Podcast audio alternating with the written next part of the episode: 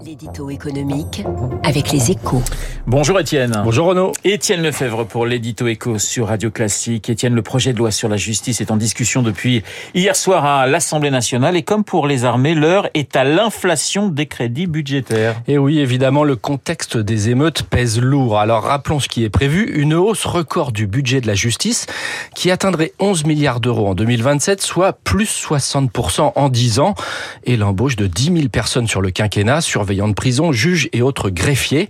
Après déjà 7500 postes créés lors du premier mandat d'Emmanuel Macron, 15 000 places de prison supplémentaires sont aussi programmées. Il faut dire que l'on part de loin, manque de bras, gros retard numérique et que les délais et les conditions de la justice ne sont plus acceptables. Mais tout cela ne suffit pas aux députés les républicains qui exigent plus de places de prison et menacent de voter contre le projet de loi. Une surenchère qui rappelle les débats sur le budget de la défense, également entre forte hausse et que les députés de droite ont pour que l'argent arrive plus vite. Alors Étienne, côté économie en revanche, les propositions sont plutôt rares. Et c'est bien le problème avec la multiplication de ces lois de programmation, les marges de manœuvre sont de plus en plus étroites dans le budget de l'État. Alors Bercy a bien mis en avant des pistes d'économie côté social lors des assises des finances publiques comme une hausse de la franchise sur les médicaments, mais depuis la France a basculé dans la violence et les arbitrages ont été repoussés s'inédier.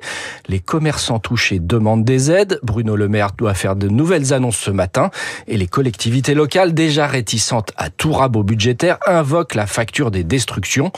Pour autant, Renault, il ne faut pas s'attendre au retour d'un quoi qu'il en coûte pour les banlieues.